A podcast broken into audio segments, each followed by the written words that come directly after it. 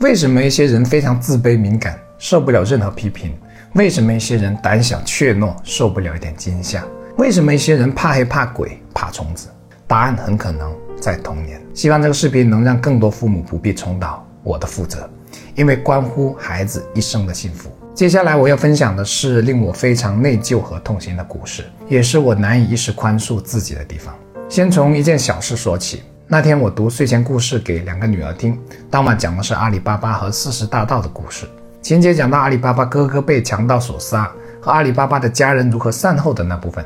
到点之后，一直一动不动的小女儿希望我不要走，我以为她意犹未尽，可这只是表面，实际上她很害怕。如果我这时走开，我将不会知道她这种害怕已经到了何种程度。于是我问她怎么了，这时她哭了起来，她说很害怕。之后，他断断续续地说了很久，我才听清楚，他害怕强盗，怕强盗杀他。他就这样哭哭啼啼十几分钟，对话非常艰难。换做以前的我，我会失去耐心地斥责他的胡闹。不就一个故事吗？至于这样吗？可此刻，一向脾气暴躁的我，一点脾气都发作不起来了。相反，我被内疚和自责所包围。根据心理学的心理投射原理，我确定女儿恐惧的根源并非强盗，而是来自她更小的时候的成长环境。接下来我要分享的三点，正是我最心痛也是最后悔的部分。这三点，尤其是第三点，可以揭开造成我女儿胆小恐惧的谜底。我相信对其他家庭也有参考价值。第一，在我女儿两岁以前，我和爱人还在广州工作，我爸在河源老家照顾我的奶奶，我妈带着我女儿频繁往返于广州与河源之间。每年多达五六次，因此女儿和她妈妈没有建立起稳定安全的依恋关系，再加上生活环境的频繁变动，最终导致女儿的安全感难以建立，这是造成女儿很多表现的根源，也就是她身上的很多行为都可以归根在安全感缺失这一块。根据心理学的原理，生命早期与主要抚养人，主要是妈妈的依恋关系，对安全感有至关重要的影响。李玫瑾教授在他的讲座中也常提到这个理论。他提倡，无论是再辛苦，前三年孩子一定要亲自带，谁都无法代替妈妈这个角色，实在没办法，也要做到第一年亲自带。第二，我是个脾气不太好的人，发起脾气来，全家人都怕我。更痛心的是，我并不知道，当把这种脾气发到孩子身上时，会给孩子具体会造成怎样的伤害。我每每想起我发脾气时，他们那低下头不敢看我，甚至全身发抖，感到自己随时都可能有危险的样子时，都后悔不已。想必那一刻，他们体会到的是生物本能的在面临死亡威胁时的那种恐惧和压力。第三，这个影响是最直接也是最重的。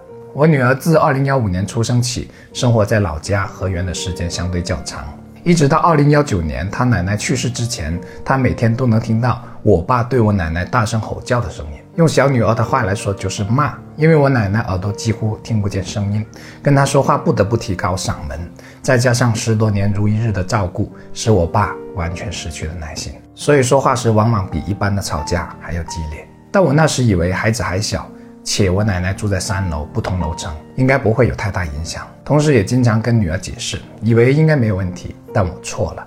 就在上周，因为我一时没有控制住脾气，跟我妈吵了几句。把一旁的小女儿给吓哭了。这时才知道，原来小女儿什么都没有忘记。她哭着跟她妈妈说：“以前太奶奶在世的时候，阿公就经常骂她。现在爸爸又骂阿婆，你们就不能好好说话吗？”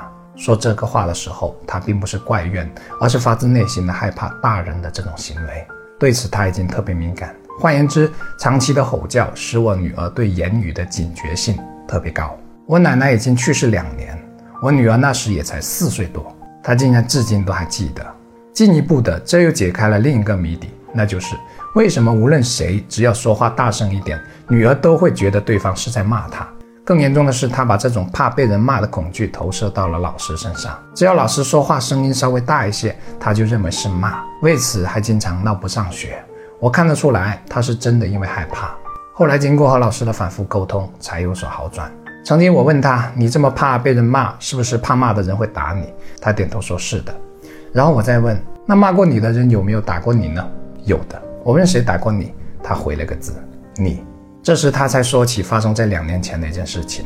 我只记得那天情绪有些失控，于是拿着衣架打了他一下，而且具体打在哪个位置上，他都清楚的记得。此刻还在抽泣的女儿还跟我讲起了她中午做的一个梦。说梦里有人要害他，他不知怎么办，也没有帮手。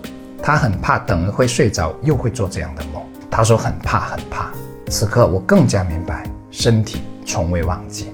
梦连着潜意识，潜意识里记忆着过去的感受，即便那些事情最终能被遗忘，但感受仍然在。这让我更加确定，女儿最大的恐惧情绪是不良的抚养方式和家庭的环境造成的。